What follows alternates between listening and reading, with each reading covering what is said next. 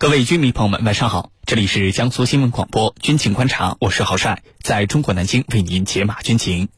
今天的节目之中，您将会听到的主要内容有：回顾伊拉克战争，当年美国政府发动这场战争到底是图什么？此外呢，我们还将和您关注过去三年内美军自杀率持续上升，美军这到底是怎么了？我们的军事评论员稍后将会为您详细解读。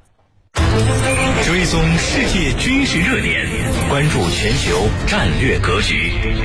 江苏新闻广播军情观察，主持人郝帅为您传递铿锵有力之声。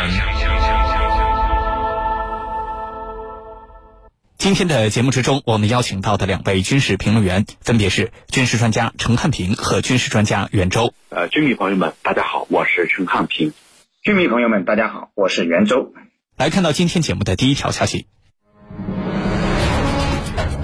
回顾伊拉克战争，当年美国政府发动这场战争到底图什么？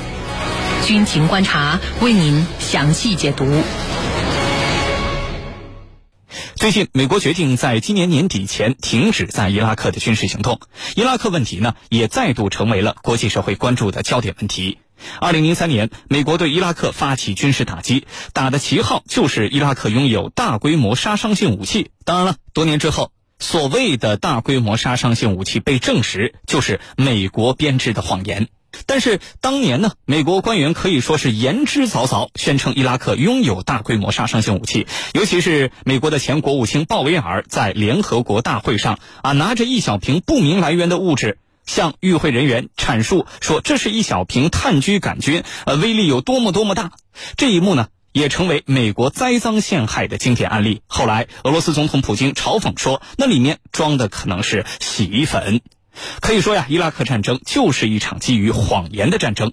那么，美国当年为什么要极尽说谎之能事来发动这场战争？现在这场战争真的结束了吗？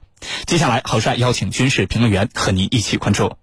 袁老师，我们首先呢回顾一下，就是美国前国务卿鲍威尔在联合国大会进行的那次啊洗衣粉栽赃事件。当时鲍威尔手里拿着一小瓶啊，有点像洗衣粉一样的这种白色粉末，这到底是什么东西？鲍威尔和美国政府当时是如何策划实施了这场栽赃陷害的？请袁老师为我们介绍一下。好的，二零零三年呢，美国对伊拉克发动了军事打击，打的旗号就是伊拉克拥有大规模杀伤性武器。当时，美国高官言之凿凿，宣称伊拉克拥有大规模杀伤性武器。你像美国的前国防部长拉姆斯菲尔德，甚至指明了伊拉克大规模杀伤武器的藏匿地点。他说了，在克里特、巴格达东西南北都有。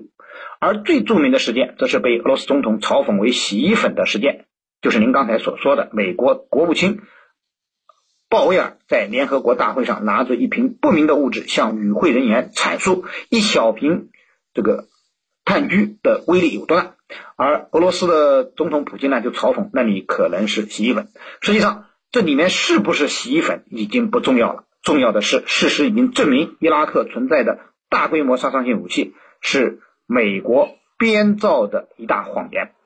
那么，伊拉克战争也是一场基于谎言的战争，而美国之所以会将一个谎言说成事实，能够以莫须有的罪名发动这场不义之战，和他成功的进行栽赃陷害有很大的关系。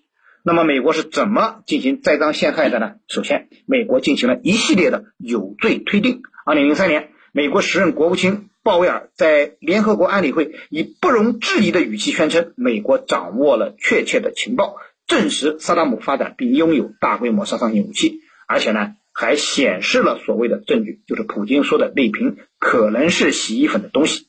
然后，美国就开始动用自己的舆论宣传工具，利用自己在世界舆论场上的话语权，向全世界宣判萨达姆的罪行，从而得以在国内汹涌民意的支持下发动了伊拉克战争。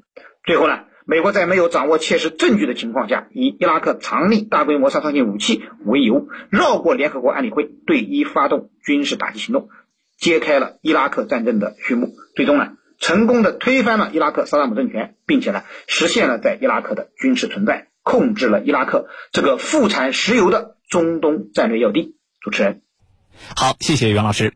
时至今日，所有人都知道美国人栽赃陷害的把戏，但是美国发动伊拉克战争的真正原因和目的，其实很多人并不了解。那么，当时美国政府到底为什么要发动这场基于谎言的战争呢？请程老师为我们解答。好的，提起伊拉克战争，我们肯定要说，呃，要反思当初到底为什么有这场战争，为什么布什家族要发动这场战争。拿着一小罐洗衣粉就策动了这个所谓的战争？那以后还会不会有类似的经历呢？我们来分析一下原因到底是什么。呃，我觉得第一个就是布什家族和萨达姆之间，他们之间有恩怨。这个恩怨最早要追溯到九十年代这个海湾战争期间，美国当时侵略的伊拉克，而当时呢，美国总统是谁呢？是老布什，就小布什的父亲。后来呢，海湾战争，呃爆发了，而伊拉克呢也遭受了经济制裁，但是呢，再到后来，这个老布什去伊拉克，老布什去这个科威特，去科威特，那么萨达姆呢曾经派人计划去暗杀老布什，没有成功。那么据说双方之间的仇恨就此埋下，之间呢有私人之间的恩怨。那第二个原因呢，就是。美国的能源战争布局，因为美国一直想统治这个，把中东地区啊能源紧紧的攥在手里，来维持世界这个霸权强国的这个神话。那么在亚洲地区，在亚太地区，美国呢有这个很多的军事基地，包括像这个冲绳啊，呃，还有韩国呀，还有菲律宾，大概的总兵力是十二万十二万左右。这是在亚太地区，他控制了。那么欧洲方面也不用说了，唯一当时唯一唯一没有被他这个能够有效控制的，就是中东地区。而中东的石油、天然气又是分别是世界第一和第二，因此美国无论找什么借口，无论如何去盘算，他都要在伊拉克打一仗。在伊拉克打一仗以后，要扶持一个亲美的政权、亲美的政府。所以，大规模杀伤性武器只是一个噱头，只是一个借口，而且是站不住的借口。那么，当年美国国务卿鲍威尔拿出这一小罐洗衣粉，你看，我们发现了啊，伊拉克萨达姆政府的这个大规模杀大规模杀伤性武器。那么，这是骗谁的呢？就是骗自己的，为因为要为战争寻找一个合理的借口。那么后来战争结束之后。连美国人自己他都承认，啊，这场战争，这个我们没有找到伊拉克大规模的杀伤性武器，这是美国方面最终得出的结论。但是你别忘了，你这一句话看上去轻松，你把多少人的性命，把多少美军英军官兵的性命丢到了伊拉克，你也让伊拉克无数个平民遭受战争的这个磨难。这些都是你美国策动这场战争所带来的严重的后果。那么未来美国还会不会这样做？肯定有很多居民说他一定会这么做。呃，但是经历了这场战争，特别是阿富汗、伊拉克两场战争之后，美国人对战争厌倦了啊，厌倦了。再加上你看这次公布的这么多人的自杀，也让美国老百姓、美国国会意识到了啊。未来这样的战争真的是吃力不讨好啊！我们花了钱，还要去这个背负沉重的经济负担。虽然能够控制伊拉克，但是伊拉克的问题不是简单的控制一个政府就能解决的。类似的例子，阿富汗就可以看出来。你控制了阿富汗政府，那么阿富汗国内的局局势你能控制住吗？控制不住。因而对美国来说，这是他们一个血的教训，而且在美国国会看来，他们之所以要设定总统开战的权限，给他设定了，就是防止未来任何一个总统借国家安全为由盲目的对外发动战争，就给总统的权利给他设限了。所以从这一点来讲啊，两场战争给美国的民众带来沉重的负担啊，因为是要花钱的，同时呢，给这些。退伍军人们以及他们的家庭也带来了灾难。三万多人自杀呀，这什么概念？我们军迷朋友可以算一算，三万多人自杀，相当于一个什一支什么样的部队？相当于多少兵力啊？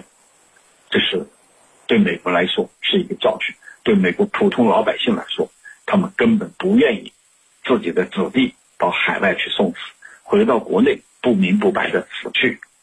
主持人，好的，谢谢陈老师。二零零三年的三月份，美国在没有得到联合国授权的情况之下，就对伊拉克发起了军事打击。然而，美军并没有在伊拉克找到任何他们宣称的啊大规模杀伤性武器。伊拉克战争发生之后啊，有网友调侃就说：“当帝国主义说你有大规模杀伤性武器的时候，你最好真的有，不然下场是很惨淡的。”如何看待网友这种啊有点幽默的调侃？这个调侃讽刺的是美国人什么样的霸权思维？对于这个问题，请袁老师为我们解答。好的，网友关于这个美国说你有大规模杀伤性武器，你最好真的有。那么这句话呢，它实际上首先说出了一个国际社会公认的不合理的法则，就是弱肉强食的丛林法则。美国发动伊拉克战争的理由是伊拉克拥有大规模杀伤性武器。但是战争结束之后，人们却发现这是一场基于谎言的战争。伊拉克并没有美国所说的大规模杀伤性武器，而美国之所以敢于发动这场不义之战，其实一个很重要的原因就是他们很清楚伊拉克并没有他们所说的大规模杀伤性武器。如果事实是相反的，伊拉克和朝鲜、伊朗等国一样，也事实上拥有大规模杀伤性武器，即使这些武器还打不到美国，只能打击美国在附近的盟友。美国也不敢冒着对方可能会做出鱼死网破的打击行动的危险来发动这场战争。也正是因为如此，我们看到朝核问题、伊核问题一直没有办法解决。其实朝鲜也好，伊朗也罢，他们都并没有对哪个国家使用大规模杀伤性武器的企图。那么他们之所以不顾国际社会的普遍反对，不遗余力的去发展大规模杀伤性武器，其根本原因还是美国长久以来对他们形成的战略威胁。他们其实担心，如果自己一旦契合了，自己的国家就会变成第二个伊拉克，国家的领导人就会变成第二个萨达姆或者卡扎菲。而事实也是如此的。虽然美国一直威胁要发动对朝鲜和伊朗的战争，但是呢，我们看到总是雷声大雨点小，虽有军事威慑行动，却总也不敢越雷池半步。大规模杀伤性武器可以说让美国投鼠忌器，他无法承受战争带来的惨重代价。那么，这是美国想发动这两场战争却一直打不起来的重要原因。而这句话所说出的另一个深层次的道理呢，就是能战方能止战。在当今百年未遇的国际大变局的背景下，世界上各种战略力量分化组合，战略博弈日益激烈，传统与非传统安全的威胁变得复杂多变。要想在纷繁复杂的国际形势中任凭风浪起，稳坐钓鱼台，就必须拥有强大的军事力量，以维护国家的主权和安全。这是亘古不变的真理。美国敢于发动伊拉克战争，其实不仅仅在于伊拉克没有大规模杀伤性武器，那么，而且呢，呃，是伊拉克经历了十年的两伊战争和海湾战争的失败，已经元气大伤，国力和军力都大不如从前，可以说啊，已经成为了一个任人宰割的弱国。如果不是这样，拥有几十万共和国卫队的伊拉克，美国在入侵之前还是要三思而后行的。所以在霸权主义仍然横行于世的当今世界，要屹立于世界民族之林，就必须建设一个强大的国防和一支世界一流的人民军队。至于这个调侃所反映的美国霸权思维，其实很简单，就是美国自认为凭借自身世界大国和强国的地位，可以任意的欺辱、压迫、支配、干涉和颠覆其他小国弱国，可以不尊重他国的独立和主权，进行强行的控制和统治。那么是一种强权思维的模式。具体的表现呢，我将其总结为三个方面：一是长臂管辖、粗暴干涉其他主权国家内政；二是唯我独尊、执意维持损人利己的国际政治经济旧秩序；三是无事生非、四处破坏国际和平与地区稳定。